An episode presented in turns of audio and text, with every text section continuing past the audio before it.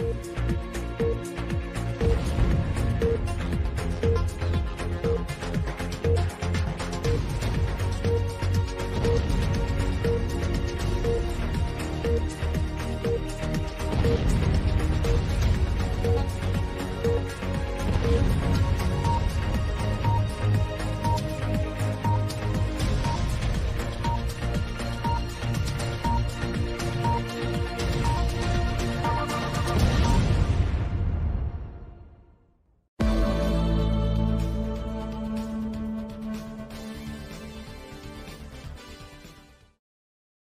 Muito boa noite, sejam todos muito bem-vindos. Sexta-feira, 2 de junho de 2023. De novo, se você está aparecendo aqui pela primeira vez, estava um tempo afastado, eu estou viajando, eu não estou em casa, então eu estou num quarto de pousada. O, ambiente não é perfeito, tem eco, é um microfone de lapela, não é aquele microfone profissional que eu tenho, então não é a mesma câmera que filma, então tá do jeito que dá mas dá para a gente conversar um pouquinho. A internet eu acho que está permitindo fazer uma live. Vamos conversar um pouquinho sobre o Arthur Lira que está soltando vespa ficana pelo nariz. Ele está revoltado com o Lula. A principal questão para Arthur Lira é o seguinte: o Lula sempre foi próximo do Renan Calheiros e o Renan Calheiros, nacionalmente, é muito mais importante do que o Arthur Lira. Para começar, o Renan Calheiros é senador da República, o Arthur Lira é, é, é deputado. É presidente da Câmara, mas é deputado, né? Desculpe, Vânia, é o que eu posso fazer, tá? Você me desculpa, mas é o que eu tenho para oferecer. Aí você decide. É o que tem para fazer, tá? Eu não estou em casa, não estou na estrutura que eu costumo ter. Desculpa se eu estou te desapontando. Então, assim, o Renan Calheiros é muito mais importante do que o Arthur Lira mas os dois são de Alagoas. Então existe uma disputa ali. O Renan Calheiros já foi quatro vezes presidente do Senado. E o Arthur Lira nunca foi ninguém. Mas com o Bolsonaro e o orçamento secreto, ele conseguiu ganhar uma relevância que ele nunca teve. Então ele está vendo que é a chance dele derrubar o Renan Calheiros.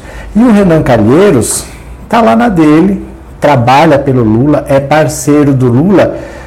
E o Arthur Lira está com esse pensamento assim: é ele que está querendo me derrubar. Ele está com aquele sentimento de conspiração. É ele que agiu os pauzinhos para que o caso dele de corrupção, que está na justiça desde 2012, fosse colocado em votação semana que vem.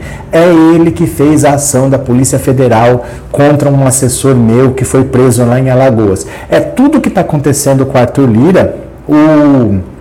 Ele está achando que é culpa do Renan Calheiros e estava chantageando Lula. Ele falou: Você quer aprovar o que você quer na Câmara? O arcabouço fiscal, a medida provisória lá da reestruturação dos ministérios? Você tem que demitir o filho do Renan Calheiros, que é ministro do Transportes, é o Renan Filho. Só que nessa, o Lula entrou em campo e chamou os deputados para conversar, deixou o Lula de lado, liberou orçamento que é Verba parlamentar é, funciona assim: existem emendas parlamentares, sempre teve, não é o orçamento secreto. Sempre teve. Uma parte do orçamento fica nas mãos dos deputados, a diferença é: o presidente libera se ele quiser, ele não é obrigado a assinar. E o orçamento secreto não, ele ficava na mão do Arthur Lira e o Arthur Lira fazia o que queria com aquele dinheiro. Então, o orçamento que o Lula usou, essa parte de emendas parlamentares, sempre teve. E não é secreto porque assim, você sabe para que deputado está indo. É igual para todo mundo. Ali não ficava na mão do Arthur Lira. Então é poder, não é só dinheiro, também é poder.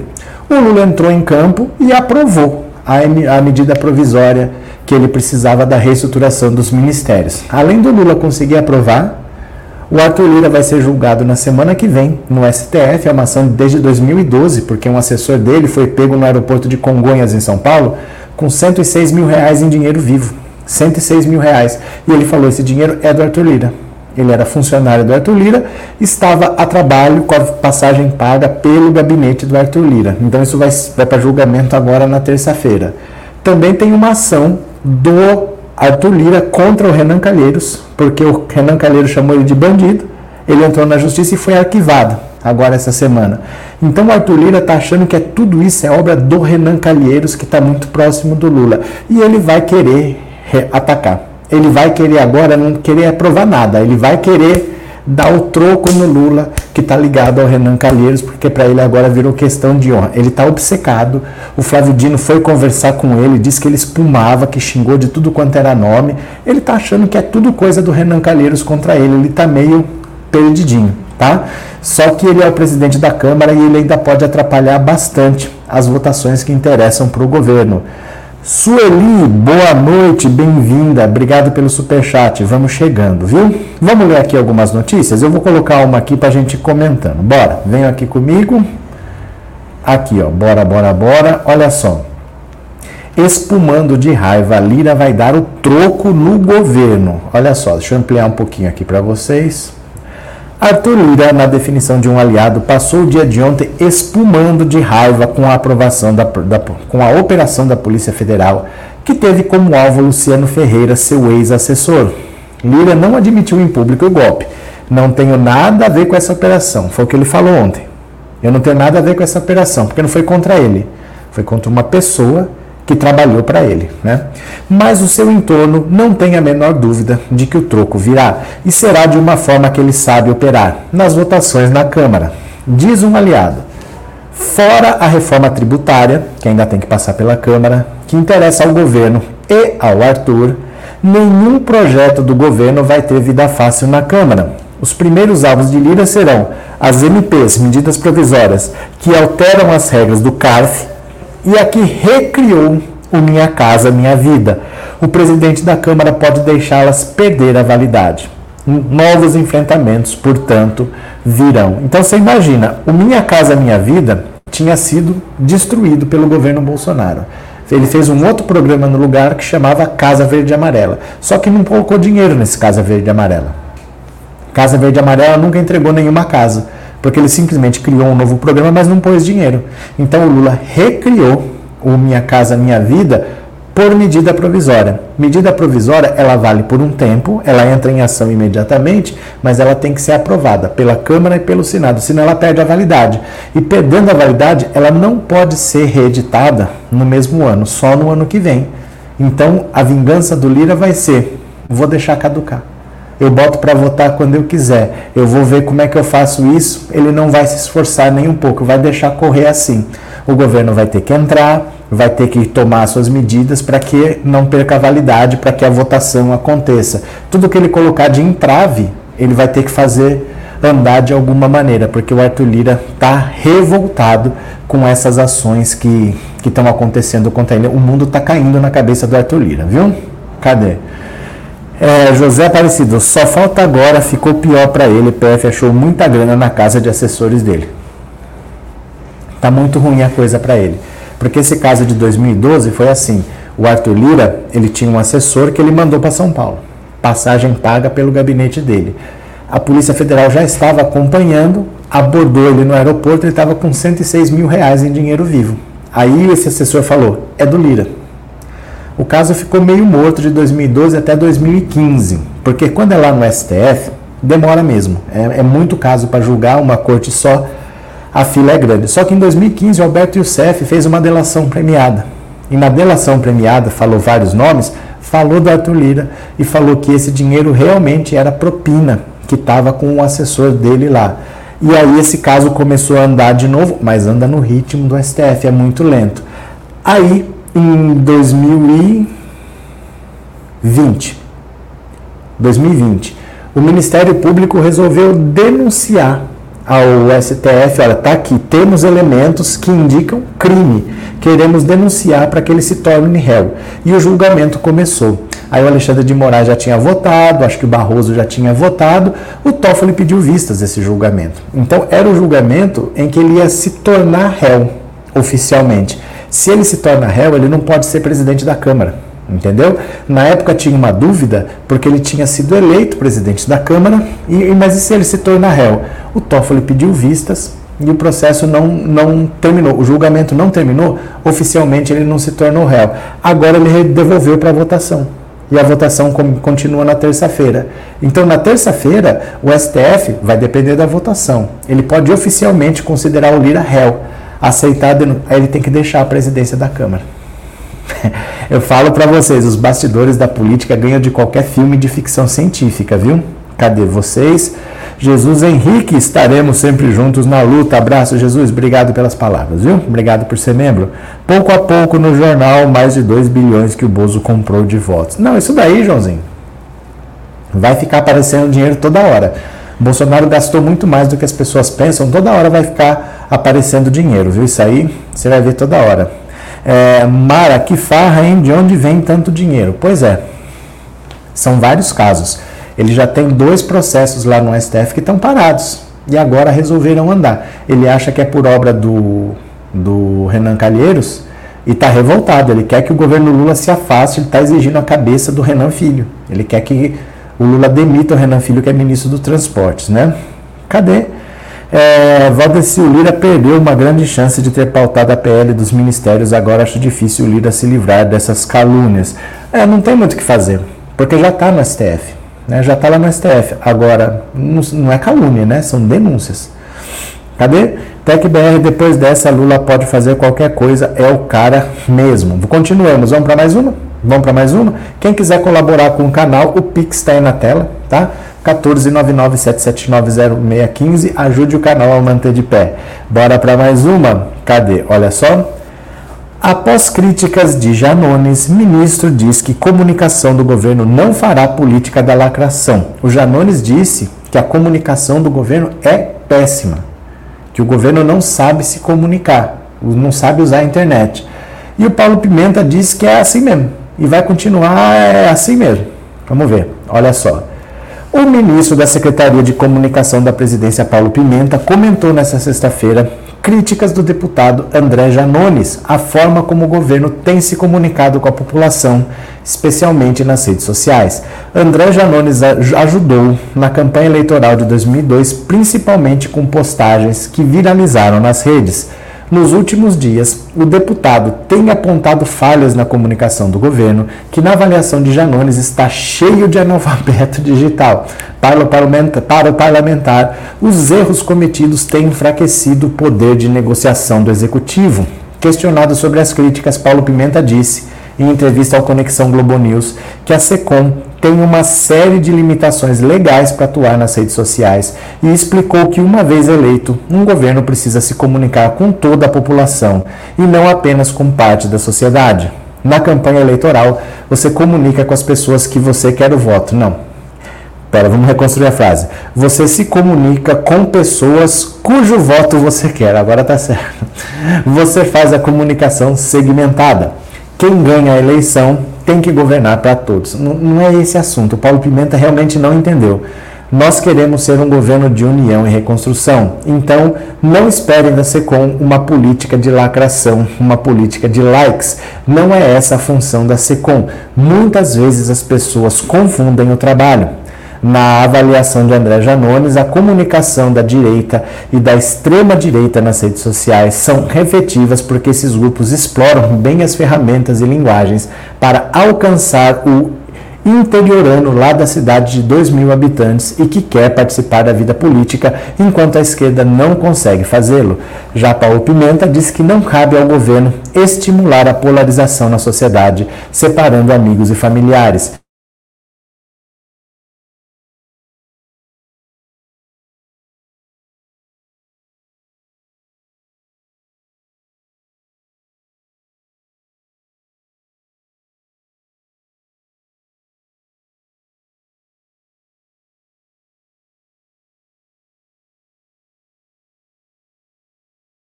Não entendeu, tá? Não é isso que, que é que é a ideia do André Janones. Deixa eu, eu vou explicar para vocês. Gil Carvalho, obrigado pelo super sticker, viu? Obrigado por ser membro do canal. Deixa eu explicar aqui para vocês. Olha, pode acontecer porque eu não tô com a minha internet de casa. A minha internet de casa é muito boa e eu tenho duas redes. Então, se uma der problema, eu tenho outra. Eu tenho dois provedores diferentes. Mas aqui eu tô numa, numa posada. Então é a internet que tem. Por isso que eu não estava fazendo live, viu? Cadê? Opa, cadê? Voltou, voltou, voltou. Pronto, ó. Então pronto. Vânia, Vânia, a Vânia tá só reclamando hoje. Eu tô de olho em você, Vânia. Tô fazendo do jeito que, que eu posso aqui. Ó, a questão toda é não confundam o que o Janones faz com o que o Janones diz que tem que ser feito. São duas coisas diferentes. Porque, por exemplo, eu posso fazer algumas coisas que são importantes para mim, porque eu tenho algumas necessidades.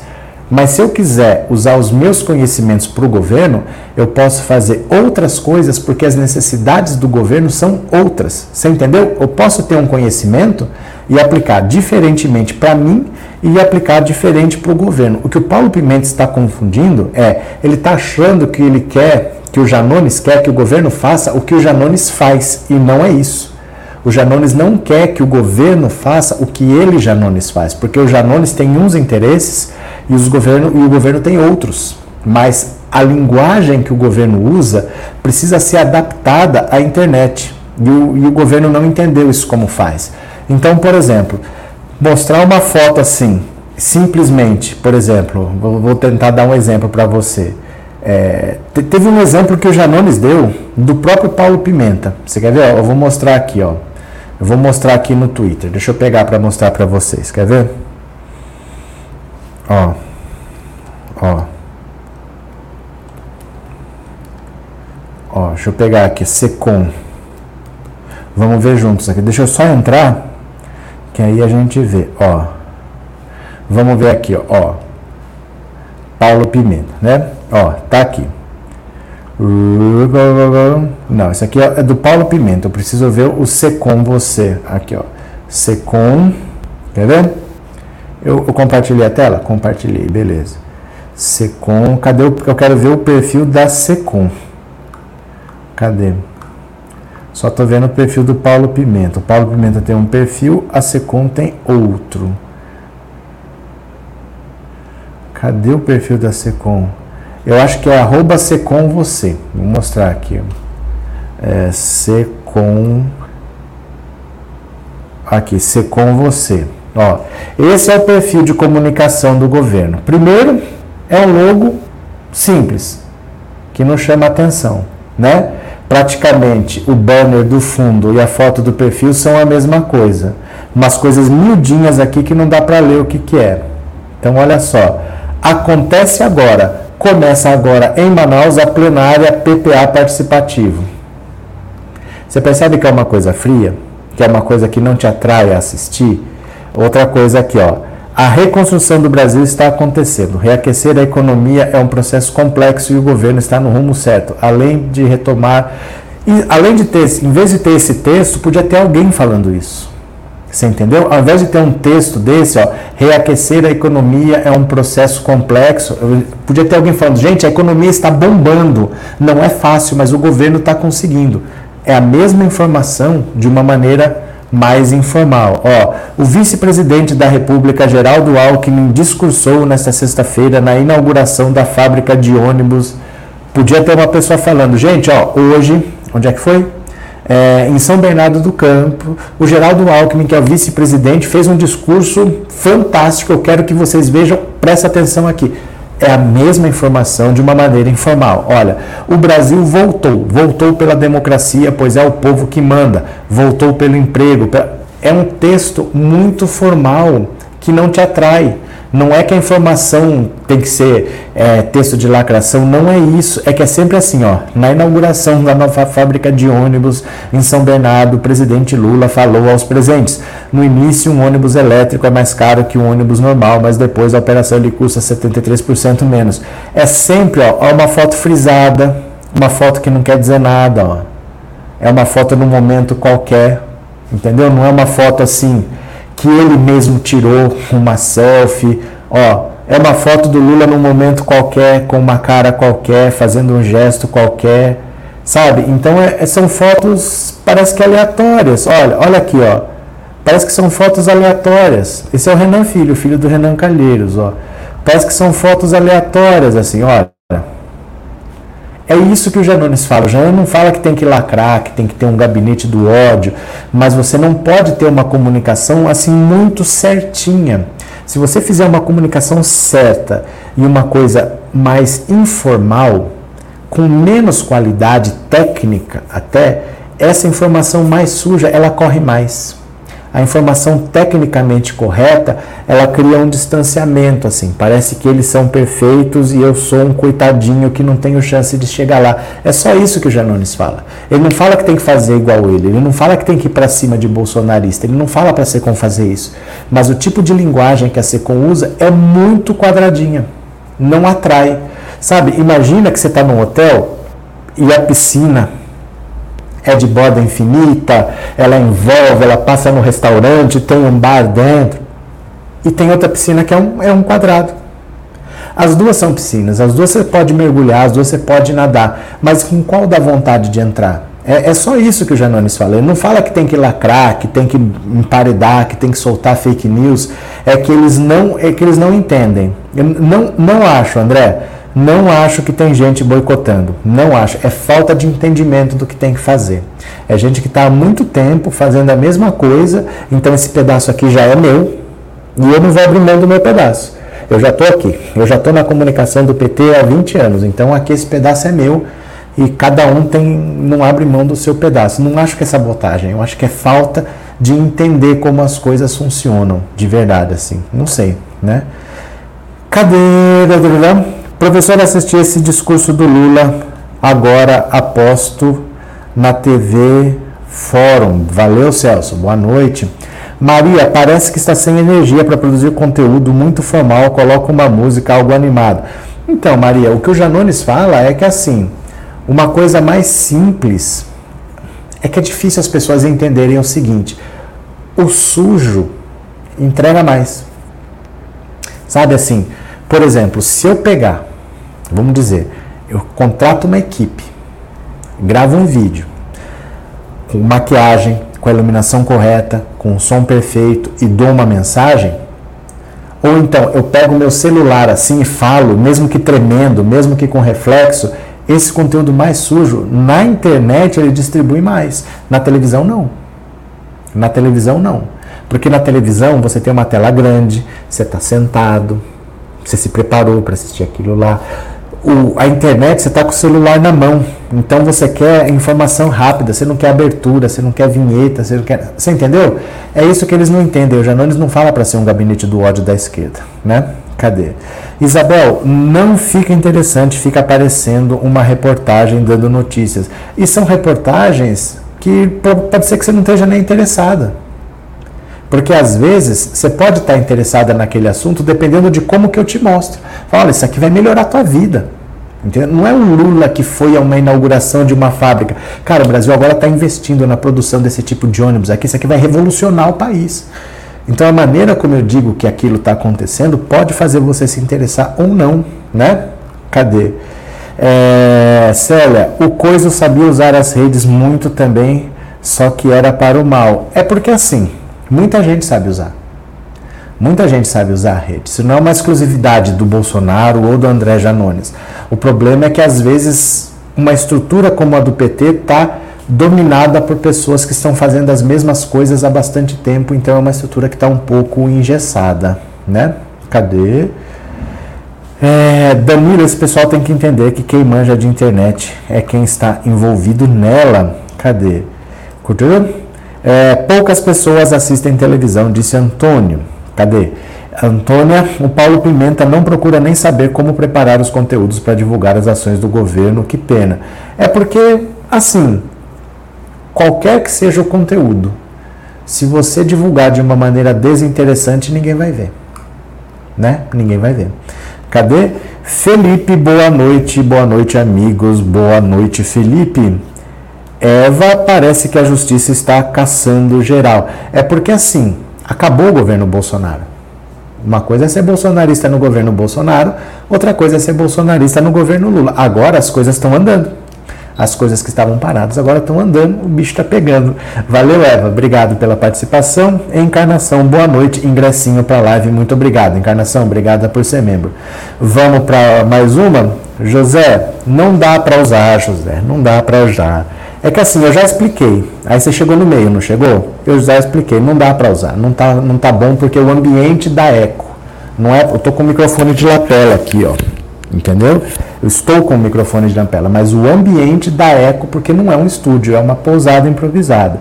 Viu, Zé Carlos? Eu já avisei isso daí. Mas assim, né, gente? Quem acha que tá bom, fica. Samuel, obrigado pelo superchat, obrigado por ser membro. Valeu?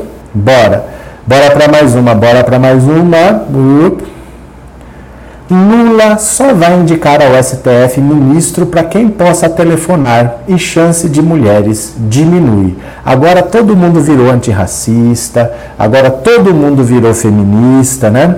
O presidente Lula já estabeleceu um critério para a indicação do substituto da ministra Rosa Weber ao STF, que deve acontecer em outubro, quando ela se aposenta. O novo magistrado precisará ter como ter com ele proximidade suficiente para que ambos possam, ao menos, dialogar com naturalidade e sem intermediários. Ah, tá certo. Nas palavras de um ministro do governo, escalado, escaldado por tudo que já passou na vida, Lula não vai indicar ao STF uma pessoa para quem não possa telefonar é uma forma diferente de dizer o mesmo que Jair Bolsonaro afirmou quando escolheu magistrados para a corte: vou indicar quem toma cerveja comigo. Ou no caso de um juiz conservador que tome tubaína. Não precisa ser amigo nem prometer fidelidade canina, mas precisa ser ao menos acessível a Lula, que dizem auxiliares do petista. E para que isso não basta ter bom currículo ou ter apoiadores de peso. Nesse contexto, a candidatura de uma mulher ao STF perde força, apesar apesar da pressão que se intensifica para que Lula contemple a demanda por uma indicação feminina, ele não reconheceria de perto nenhuma das candidatas que estão sendo cotadas para o cargo, e o tempo seria curto para que o presidente não apenas se aproximasse, como passasse a conhecer o pensamento delas a ponto de estabelecer uma relação de confiança. A única mulher com quem Lula tem proximidade, a ponto de pegar o telefone e ligar, é a professora de direito Carol Proner, a advogada se envolveu na campanha para tirá-lo da prisão e chegou a encontrar com o Papa Francisco para falar sobre o que os juristas consideravam perseguição política contra Lula por vias judiciais, o chamado lawfare. Carol Proner é casada com Chico Buarque e o casal tem também uma relação de amizade com Lula e a primeira-dama Janja. A indicação de uma mulher, portanto, é algo que Lula considera, mas há pedras no caminho para que isso ocorra. Na visão de auxiliares diretos de Lula, a expectativa de lealdade restrita de um magistrado indicado ao STF é ilusória, e o presidente sabe que não pode esperar isso nem de pessoas hoje próximas a ele. Depois de empossado, o ministro passa a ter poder equivalente ao do presidente tem até a vantagem de ficar no cargo mesmo depois que Lula deixar o governo e dele não ser retirado até completar 75 anos. Se mesmo familiares brigam e divergem, quanto mais autoridades políticas afirmam os mesmos integrantes do governo. Olha, agora está é, tá todo mundo virando antirracista, todo mundo tá, virou feminista, para criticar o Lula a Tabata Amaral, eu até, eu fico, gente, eu fico revoltado com algumas coisas assim. A Tabata Amaral hoje postou isso aqui, ó. Eu, eu sou obrigado, eu tenho um ranço dessa menina, mas eu tenho ranço. Deixa eu pegar aqui para vocês, ó. Pronto, deixa eu pôr aqui na tela, ó. Eu compartilhar aqui com vocês. Olha aqui, ó. Tabata Amaral escreveu isso aqui. 170 ministros já passaram pelo STF. Desses, três eram mulheres, três eram negros. Esse é o tweet. É, eles gostam de falar assim, esse é o tweet. Quando não tem mais nada para falar, falam, esse é o tweet. Logo ela, né? Tabata Amaral, quando ela foi candidata em 2018 pela primeira vez, ela tinha 100 mil de verba do partido para gastar. 23 mil, um quarto, ela gastou com o namorado dela. Ela contratou o namorado dela para trabalhar na campanha dela. Ela não contratou uma mulher. Ela não contratou um negro, ela contratou o próprio namorado. Aí ela vem agora posar de antirracista, vem posar de feminista, dando indiretinha de que o Lula tem que indicar um negro ou uma mulher, mas ela mesma não faz. Então, assim, para criticar o Lula, as pessoas vêm com uma hipocrisia né, de falar assim: ai, mas o Lula precisa indicar uma mulher. Por que, que o Lula precisa indicar uma mulher? Não é que eu não acho que não precise, não, mas cobra-se de quem isso? Né? O, quando o Bolsonaro indicou terrivelmente evangélico, teve algum tweet da Tabata Amaral? O pessoal ficou revoltado porque não indicou uma mulher ou não indicou um negro. O Bolsonaro podia tudo. E para criticar o Lula, Tabata Amaral, que eu nunca vi fazer nada pelos negros, agora vem falar só passaram três negros.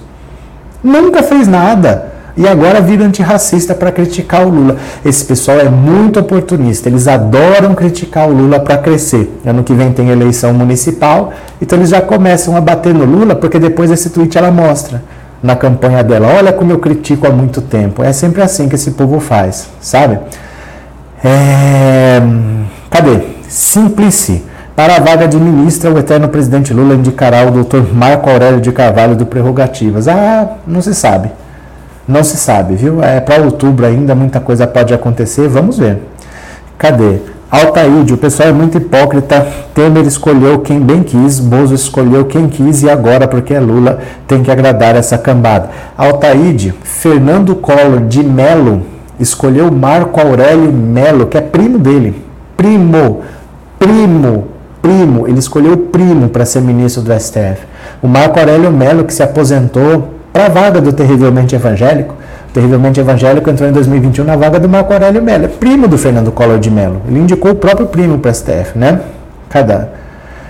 Ah, Valdineide Ferreira, cadê? Vinick, identitarismo é usado pela mídia golpista para estimular a esquerda a ficar contra o governo. Se esqueceram que a Folha foi contra as políticas afirmativas. Cadê? Quem mais? Minier, já está difícil para Lula governar por causa dos bolsomínios. Minier, o problema é o seguinte: o Lula tem que governar com quem o povo elegeu. Ele não pode escolher com quem ele vai governar. Então, ele tem que governar com Arthur Lira, ele tem que governar com o Centrão. Não é fácil. Ele está tendo que sambar ali para formar esse ministério. Né? Ele tem, por exemplo, União Brasil, que não está dando nem voto para ele, com três ministérios lá. E um é aquele Juscelino todo enrolado, todo problemático. Então não é simples governar. Né? Não é simplesmente eu boto lá quem quero. Por que, que o Lula não indicou o Zanin antes? Porque a aprovação do, do, do, indicado tem que passar pelo Senado. E tinha que passar o arcabouço fiscal, e tinha que passar essa medida provisória da reestruturação dos ministérios. Tem várias coisas para passar lá. Então você não pode ficar jogando mais uma aqui. Ele esperou primeiro passar, a, passou o arcabouço fiscal, passou agora a, a reestruturação dos ministérios, agora ele indicou o nome que está menos tumultuado. Então não é tão simples, né? Maju, obrigado pelo super sticker, viu? Obrigado por ser membro, muito obrigado de coração. Valeu, muito obrigado. Valeu, obrigado, obrigado. Cadê quem mais? É, quem o Lula escolher, eu apoio, disse a Solange. Cadê? É, né? Luzia. Quando Bolsonaro ganhou, nós respeitamos, agora é a vez do Lula. Isso mesmo. Cadê? É, pera lá, deixa eu pegar aqui mais uma. Ó, pronto. Ó, PL. Você acha que o PL vai dificultar na, na sabatina do Zanin? Vai nada. Ó, PL vai facilitar a sabatina de Zanin ao Senado. Porque, não, gente, ninguém nunca foi reprovado. Por que, que ele vai arrumar problema, né? Indicado ao Supremo Cristiano Zanin, não deve ter dificuldades para passar pela sabatina no Senado. O PL, maior partido da oposição, não vai bagunçar a sessão da CCJ que entrevistará o possível novo ministro. O Partido Liberal, representado na CCJ por Flávio Bolsonaro, Carlos Portinho e Magno Malta, já sinalizou que não vai oferecer dificuldades na Comissão de Constituição e Justiça. O PL entende que não deve causar aborrecimento a um provável ministro do STF, já que Zanin pode julgar ações que implicam nomes do partido. Caso seja aceito, o advogado vai herdar 552 processos de Ricardo Lewandowski. A linha de frente contra Zanin na CCJ é formada por Marcos Duval e Eduardo Girão, os dois, dois dos congressistas mais coléricos do Senado. Sérgio Moro vai fazer jogo duro, mas nada que cause dificuldades. Nem Ciro Nogueira vai criar problema. Zanin tem aliados de peso pela vaga na corte, Gilmar Mendes, Rodrigo Pacheco. Os dois têm entrado em contato com senadores para enaltecer Zanin e facilitar o seu ingresso no STF. Ambos jantaram com o advogado na última quinta-feira, junto com Alexandre de Moraes e Davi Alcolumbre, presidente da CCJ, se comprometeram a ajudar o indicado de Lula a vencer a pouca resistência que terá no Senado. Alcolumbre, inclusive, disse que Lula pode contar com a sua disposição. Ele também ressaltou ser um aliado do governo, mas ainda não deu uma data para a sabatina. A expectativa é que ela aconteça ainda em junho. Olha, nunca nunca, nunca. Teve, teve um caso, eu já explico qual. Nunca ninguém foi rejeitado, nunca ninguém foi reprovado nessa sabatina, nunca. Teve um casinho, para não dizer que não teve, que tem mais de 100 anos. É um caso muito específico que é o seguinte: para ser ministro do Supremo, só o que se exige: reputação ilibada e notório saber jurídico. Nem precisa ser formado em direito. Tá? Então, por exemplo, Reinaldo Azevedo. Ele tem saber jurídico mas não é formado em direito, ele é jornalista. Se eu quiser indicar ele para ser ministro do STF, eu posso indicar, porque não precisa ser formado em direito, tá? E descobriram, 100 anos atrás, eu não vou lembrar o nome do ministro agora, o cara estava lá assinando e não sabia nada. Naquele tempo, a sabatina era depois. Você primeiro tomava posse, trabalhava e depois vinha a sabatina. O cara era médico. O cara foi indicado e ele era médico. É o único caso que foi rejeitado, porque o cara nem da área do direito era. Mas fora esse caso, ninguém nunca teve dificuldades para passar na sabatina. Então, se ele vai passar, por que, que eu vou arrumar encrenca? Por que, que eu vou comprar um inimigo, sendo que essa galera do PL bolsonarista vai ser toda julgada no STF, pode todo mundo cair na mão do Zanin. Então ninguém vai arrumar briga, ele vai ser passado e tudo bem, né? É, obrigado, Raquel, pelo super sticker e obrigado por ser membro, viu? Obrigado de coração, muito obrigado, viu? Valeu. Cadê? Cadê? Pedro, o professor já disse 300 vezes que está numa pousada com problemas técnicos, está viajando. Não, é porque não, eu não estou em casa, né? Vocês sabem em casa que tem um cenário, que tem um microfone profissional aqui, ó. Tô com um microfonezinho de, de lapela aqui, ó. E a sala aqui tem eco. Não dá para contornar essas coisas, então é do jeito que dá. Depois eu vou fazer live às 21 horas, vai ter outra, hoje eu vou fazer duas. Mas não dá, não dá para contornar esses problemas, então a gente vai levando do jeito que dá, né? Se desse para contornar, a gente contornava, mas não tem como. Regina, obrigado pelo super sticker e obrigado por ser membro, viu? Muito obrigado. É, por que o governo não aumenta a quantidade de juiz no Supremo? O Bolsonaro queria fazer isso. Ele queria aumentar de 11 para 15. Porque se ele tivesse sido reeleito, ele passava de 11 para 15, seria, ele tem dois. Tendo sido reeleito, ele ia indicar os dois agora, um para a vaga do Lewandowski e outro para a vaga da Rosa Weber, ele teria quatro. E se ele passasse de 11 para 15, esses outros quatro, ele também ia ter que indicar. Então de 15 ele teria oito, ele teria maioria. Ele queria fazer isso. Se aumentar o número de juízes, não tem problema, pode fazer mas é, vai ser difícil você convencer as pessoas de que você quer aumentar e que você não quer se beneficiar. Então talvez você faça isso, valha para daqui 10 anos, sabe? Talvez valha para depois. Porque senão eu já tenho, por exemplo, o Lula tá em, já tem os indicados dele lá. O, o Toffoli foi indicado por ele, o Faquin foi indicado pela Dilma. Ele vai indicar mais gente agora. Se aumentar de 11 para 15, ele vai ter que indicar esses outros. Tá difícil você convencer de que eu não estou me beneficiando, entendeu? Rosângela, muito bom o senhor estar aqui na casa de todos nós. Estou aqui mais ou menos, né? Estou aqui mais ou menos, mas estou. Obrigado, Rosângela. Obrigado pelo superchat, viu? Cadê? Não seria sala vazia, não, que tá. Gente, é como é. Vocês querem discutir o som? Tudo bem, mas não vai mudar. Não é algo que eu possa mudar, tá? Não tem o que fazer. Então é do jeito que está. Quando eu voltar para casa, tem mais qualidade. Mas aqui não vou ficar discutindo, porque assim, não é o que eu possa fazer. Né? Não é que eu não queira fazer. Não dá para mudar. Não, não dá para ter mais do que tem aqui. Entendeu? Geraldo Alckmin é fraco, não aguenta pressão. Mesmo assim, eu gosto muito do Geraldo Alckmin. O que aconteceu, Laí? É, Valdineide, Pedro Guido, é por isso que você se chama Pedro, nasceu no dia do santo. Pronto, bora para mais uma. Bora para mais uma. Líder do PT pede para que a PGR investigue Carla Zambelli por fraude. Gente, tem documento com assinatura falsa dela no TSE. Olha só. O líder do PT na Câmara, Zeca Dirceu, pediu à PGR que investigue a deputada Carla Zambelli pelos crimes de fraude e falsificação de documento. O colunista Rodrigo Rangel mostrou na semana passada que a deputada Carla Zambelli apresentou documentos com fraude e assinatura falsificada ao TSE nas últimas eleições. Disseu pediu nesta quinta-feira, ontem, que Augusto Aras, procurador-geral da República, abra uma investigação criminal para apurar se Zambelli cometeu crime. Documentos entregues pela deputada para comprovar serviços supostamente prestados a ela na corrida eleitoral do ano passado incluem o nome de um comerciante do interior paulista que afirma jamais ter trabalhado na campanha, mostrou a reportagem publicada na semana passada.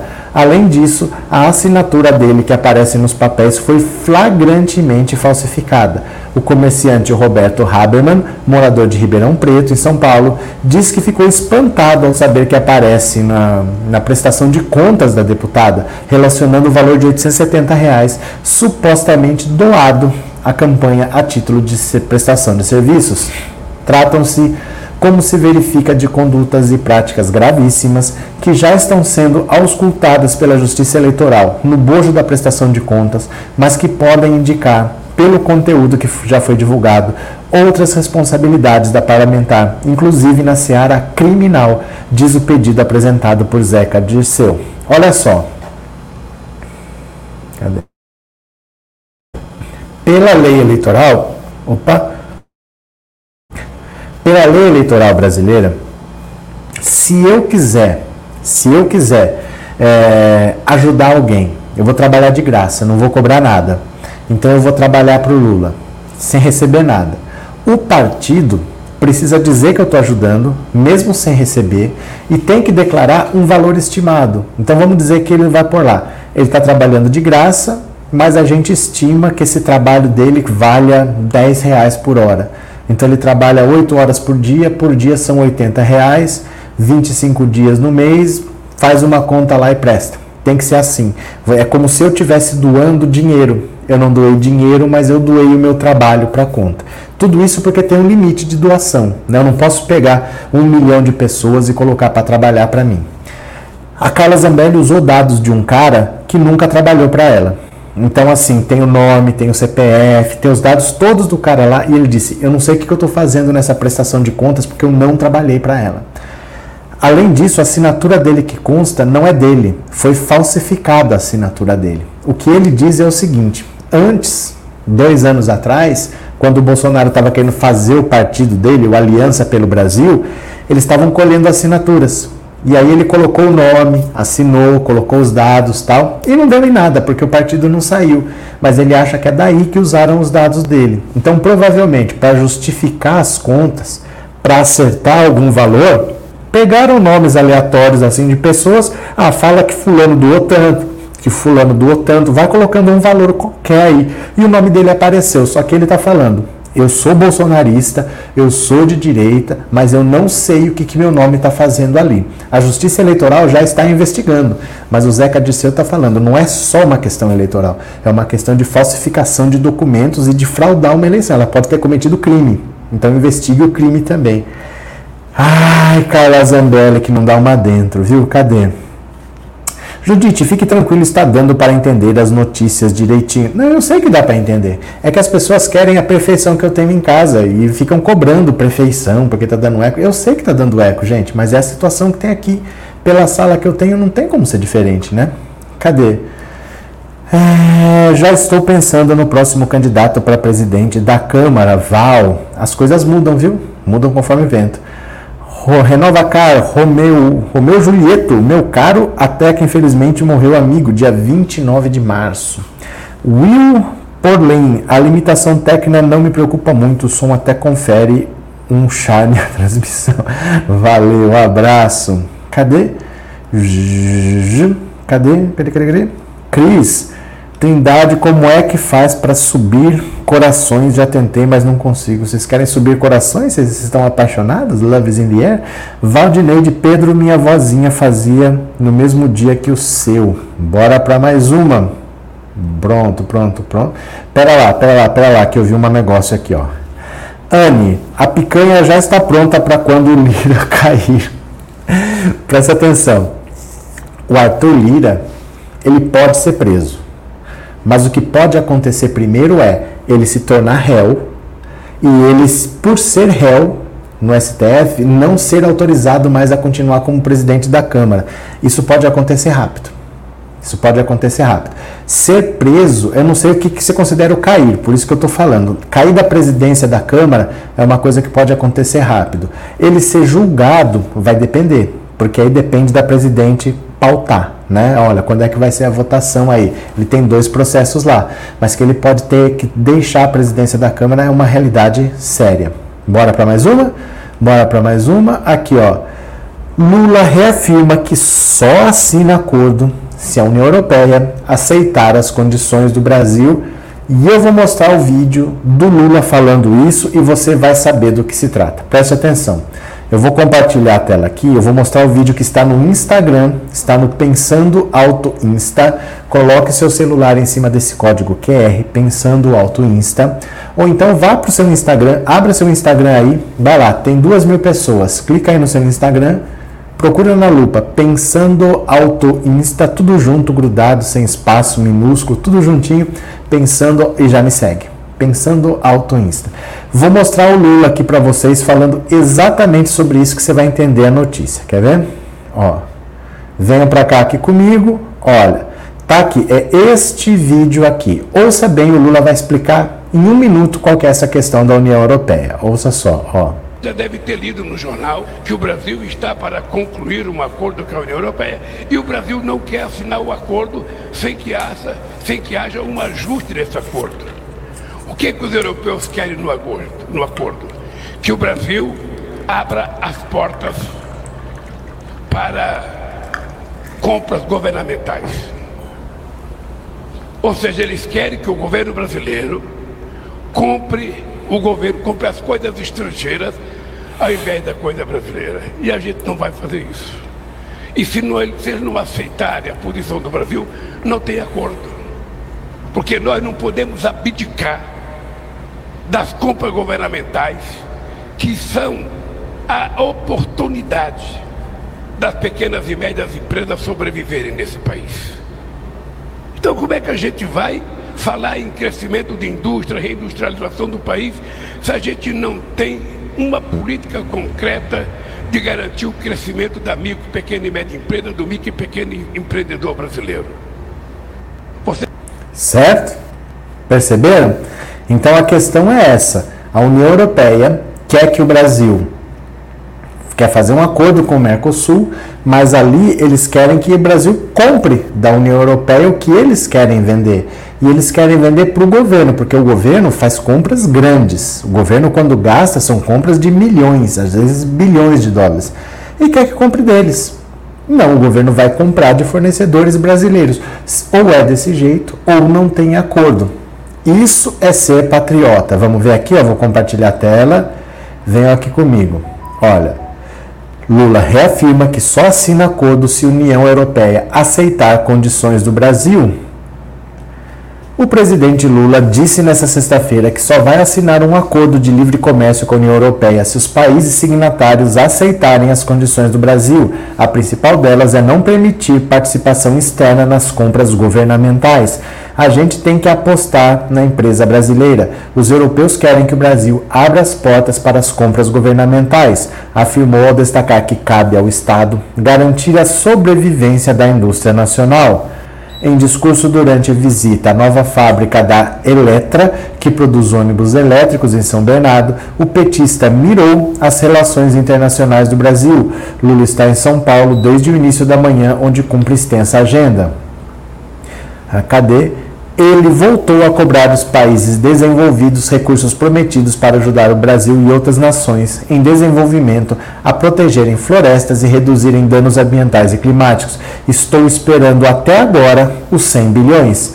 Lula já havia feito cobrança semelhante no início de maio, quando participou do encontro dos G7 no Japão. Segundo o presidente, a promessa foi feita em 2009, na COP de Copenhague, mas até agora o dinheiro não chegou. O G7 é formado por Alemanha, Canadá, Estados Unidos, França, Itália, Japão e Reino Unido. Em negociação há mais de duas décadas, a concretização do acordo de livre comércio entre Mercosul e União Europeia é uma das apostas do presidente Lula para o terceiro governo. O assunto esteve presente em todos os discursos do mandatário brasileiro durante a viagem oficial à Península Ibérica em abril e em visita de líderes europeus a Brasília. Nos primeiros dias da gestão, Lula declarou que pretendia concretizar o tratado ainda no primeiro semestre desse ano. No entanto, o mandatário tem sido mais cauteloso nos últimos dias ao dizer que a, proposta ainda é impossível de aceitar. O acordo de livre comércio entre os dois blocos está em negociação desde 1999 e foi assinado 20 anos após no início da gestão de Bolsonaro. Esse documento, porém, ainda não foi ratificado, logo não entrou em vigor. Para que isso ocorra, o texto precisa ser aprovado pelos parlamentares de todos os países membros e dos dois blocos econômicos, além de passar por procedimentos internos de ratificação. Olha, a União Europeia por muito tempo, esnobou o Brasil. Esse acordo é de 1999 e vem desde o governo Fernando Henrique. Então, assim, eles querem que ou o Brasil abra tudo, porque, por exemplo, o produtor de, de vinho, de queijo, de produtos da França, lá, tudo, eles querem poder entrar aqui no Brasil. Mas eles não querem, por exemplo, que os produtos agrícolas do Brasil entrem na União Europeia, porque se entrar, quebra todo mundo lá. Né? É difícil, por exemplo, a soja brasileira não quebrar toda a produção de soja europeia, a laranja brasileira não quebrar, sabe? Eles não querem que os produtos agrícolas brasileiros entrem lá.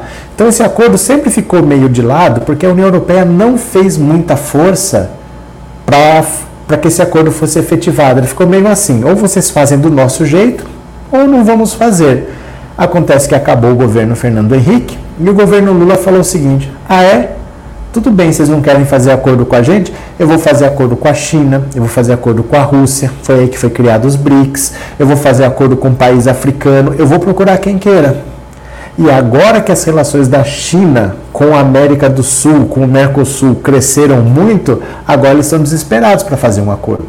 Principalmente porque a Inglaterra fez aquela besteira de sair da União Europeia perdeu a Inglaterra e perdeu a União Europeia. Os dois perderam. Eles estão procurando agora gente que possa comprar produtos dele. Eles precisam vender esse produto para alguém.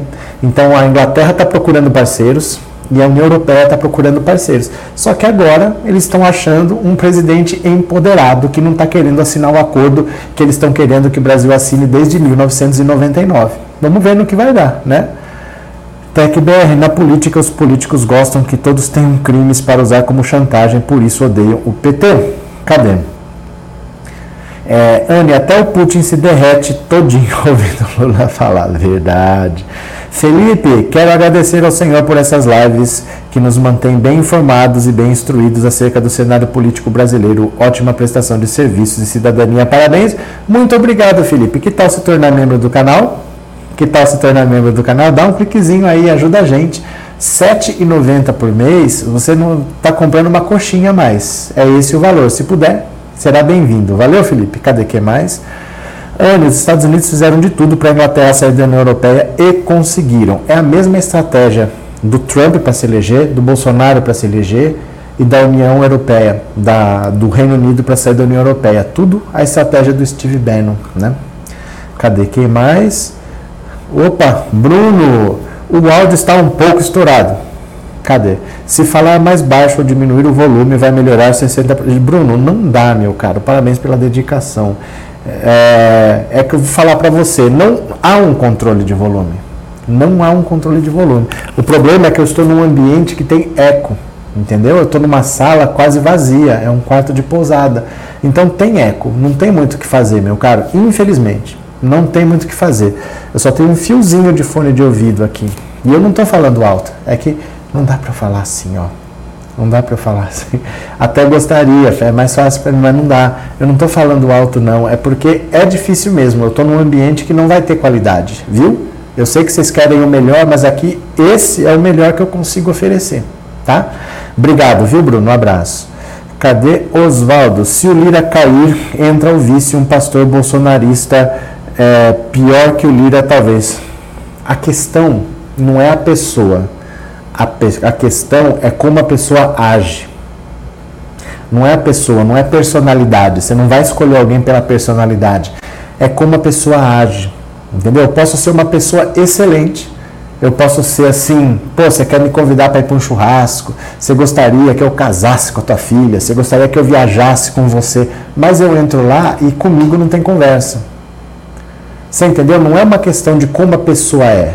É uma questão de como ela se comporta lá. O Arthur Lira, ele é um cara, ele é um estelionatário. Ele é um cara que ele não tem receio de extorquir a pessoa. Ele bota a faca no pescoço e roda. O Centrão nunca fez isso. O Centrão está aí desde o governo Fernando Henrique, nunca impôs essa dificuldade toda que ele está impondo. O Centrão sempre compõe. O Arthur Lira é que está com uma postura diferente. Então, se ele sair, vai ser melhor até para o Centrão. Até para o Centrão, viu? É, Oswaldo, abraço. Lourdes, gente, qual a dificuldade de que o professor em casa? Eu não estou em casa não, mas eu volto. Eu volto qualquer hora, tá? Qualquer hora. É, Paulo Oliveira, parabéns, muita saúde e felicidade. Deus te abençoe hoje e sempre. Valeu. Maria, esqueci, cliquei o nome não falei. Maria Carolina. Guilherme, boa noite. Eu acho que os atuais políticos, como Arthur Lira, entre outros, não têm mesmo a noção do Lula. Lula não nasceu ontem e eles não têm a mínima do que o Lula. Olha, presta atenção. O Bolsonaro empoderou essa gente. Porque o Bolsonaro não governou. O Bolsonaro chegava tarde, saía cedo, tirava folga, andava de jet ski. E ele sabia que ele não ia sofrer impeachment porque ele soltou o orçamento secreto lá. Ele não precisava de ministério, ele não precisava ganhar vaga, ele tinha como colocar aquele monte de cupincha dele no ministério porque ele tinha o orçamento secreto. Então ele deixava dinheiro lá e os caras não enchiam o saco dele. Agora, o que eles querem é a mesma facilidade. Eles não querem mais nem cargo. Eu não quero mais cargo para roubar, eu quero que você me dê o dinheiro na mão. Então eles querem verba, eles querem o dinheiro na mão. E eles estão querendo que o Lula faça o que o Bolsonaro fez. E o Lula não é o Bolsonaro. Eles vão levar um tempo para entender que o Lula não é o Bolsonaro, mas eles vão ser obrigados a entender. Viu, Guilherme? Cadê? Cadê? Opa.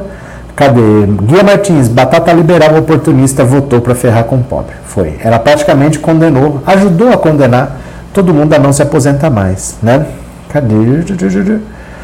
Rinaldo fala que nem fosse, será que é fosse na campanha para a prefeitura?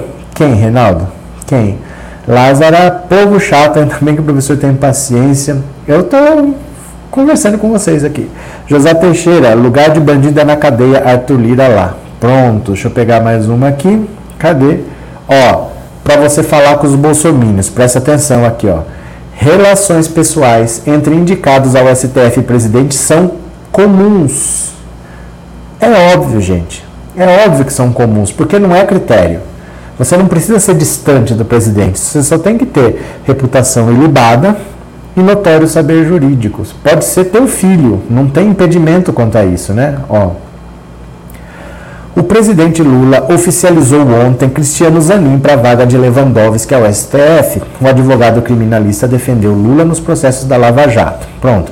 Uma das principais críticas acerca dessa indicação é uma potencial quebra do princípio da impessoalidade do presidente em nomear aquele que o defendeu. Mas os críticos esquecem que, que, indicações como essa são muito rotineiras. Fernando Collor de Mello, o primeiro presidente da redemocratização, indicou seu primo, Marco Aurélio Mello, para ser ministro do STF em 1990. Já Gilmar Mendes foi AGU de Fernando Henrique Cardoso e foi indicado ministro em 2022. Dias Toffoli foi AGU de Lula. Luiz Fux foi ministro do STJ de FHC. Alexandre de Moraes foi ministro da Justiça de Temer, assim como André Mendonça foi ministro de Bolsonaro, todos funcionários e muito próximos dos ex-presidentes. Zanin foi advogado de Lula e, como contratado, recebeu por isso, cumpriu o seu dever profissional e agora é chamado para um cargo que sempre teve como normas informais a proximidade e confiança dos chefes do executivo. De acordo com a Constituição, os integrantes do STF devem ser escolhidos entre cidadãos com mais de 35 e menos de 75 anos de idade. Opa, tô dentro, tô dentro. De notável saber jurídico e reputação ilibada. É só isso. Qualquer outro requisito fica a cargo do presidente. Cabe a Lula definir os seus critérios. Uma crítica válida à indicação de Zanin é por o presidente manter o STF ainda branco, rico e masculino. Zanin será o centésimo sexagésimo quinto homem branco indicado entre os 170 ministros desde a criação da corte há 132 anos. Nunca uma mulher negra foi indicada. Lula pode corrigir esse erro ainda em outubro, quando Rosa Weber se aposentar. Olha, a grande expectativa é que o Lula indique três pessoas, porque você tem a vaga do Lewandowski, que é do Zanin, a vaga da Rosa Weber em outubro, que completa 75 anos, a gente não sabe quem ele vai indicar. Mas o Barroso é o próximo presidente do STF. Ele fica por dois anos. Sai a Rosa Weber, faz 75 anos, entra o Barroso para ficar dois anos. A expectativa é que assim que terminar a presidência dele, ele antecipe a aposentadoria. Aí o Lula teria um terceiro nome para indicar. E aí ele pode fazer, por exemplo, é, mais uma chance de indicar uma mulher, de indicar um negro, tanto faz. Mas talvez é quase certeza que sejam três nomes e não dois, tá? Vamos ver. É, Felipe, galera está reclamando. Compreenda, o professor está fazendo o máximo para nos manter por dentro das questões que correm na nossa sociedade política e tem certas adversidades. Agradecemos pelas lives. Abraço, Felipe. Cadê que mais? Dorival, esse é o argumento que estão usando porque ninguém tem coragem de atacar o Zanin de frente. É porque assim, o pessoal precisa atacar o Lula. Seja qualquer motivo. A Tabata Amaral agora virou antirracista. Nunca vi uma atitude dela. Atitude, só vi hashtag até agora. Nunca vi uma atitude, né? É, Cris, enquanto isso, a ex dele tem clamado por justiça pelo Twitter. Estou até seguindo ela para apoiá-la. Ela sofreu nas mãos do Lira. Né? Pedro, tem um bocado de técnico de sombra. É que não tem o que fazer, gente. Não é, não é que tem um problema, tem uma condição. Eu não tenho as condições que dariam um som perfeito. Eu tenho essas condições aqui. Não é um problema, é uma condição. Não tem como mudar, né? Esse lugar aqui nunca vai ter um som bom, porque é, um, é uma sala com as paredes lisas aqui. Então, o que vai fazer? TecBR, a imprensa fala por saber que o povo não sabe como é feito, eles sabem. Verdade. Cadê? É, Antônio, boa noite. Lira foi peitar o filho do Calheiros e o presidente Lula, justamente essas raposas mais velhas. Verdade também. Peitar o Renan Calheiros é porque ele está achando que ele chegou. O Renan Calheiros já foi quatro vezes presidente do Senado, né? É, que a imprensa fez a egípcia para as indicações sem nenhuma impessoalidade do Bozo do FHC. Gente, o critério do, do André Mendonça foi ser terrivelmente evangélico. Cá para nós, né? Cadê? Gir, cadê? que mais? É, Cosma, Lula fez uma ótima escolha do Zanin no STF. Andréia, as indicações são políticas. É mais do que isso, Andréia. Não são as indicações que são políticas. O sistema judiciário brasileiro é político. Porque você se torna juiz por concurso. Mas dali para cima é indicação do presidente da República. Para você virar desembargador, é indicação. Para você virar ministro do STJ, é indicação. E para você virar ministro do STF, é indicação. Então a justiça é política, entendeu? Pega o Alexandre de Moraes. Ele vai tentar influenciar o Lula para ele indicar pessoas próximas a ele para o STJ. Ele vai tentar é, com que essas pessoas indiquem pessoas para ser desembargadoras. Então você começa a ter uma estrutura de poder que vira dinheiro. Né? O ministro do STF não é só ele, ele é uma estrutura, porque ele ajudou. Você acha que o Lula conhece? Ele vai indicar um desembargador num estado aí qualquer. Você acha que ele conhece todo mundo no Brasil todo? Ele não conhece, ele precisa de indicações. Ele vai pedir indicação no STF, no STJ. Então as pessoas que conseguem fazer valer as indicações dela vão tendo uma escala de poder eu contrato um advogado que é próximo daquele juiz. Se eu perder, eu recorro lá no, na segunda instância, que é um desembargador indicado que eu conheço. E se ele perder ali, ele vai no STJ, que também tem um indicado. Lá no STF também tem um ministro. Então, fica difícil perder uma causa, né? Isso vale dinheiro. É uma estrutura que vale dinheiro. Cadê?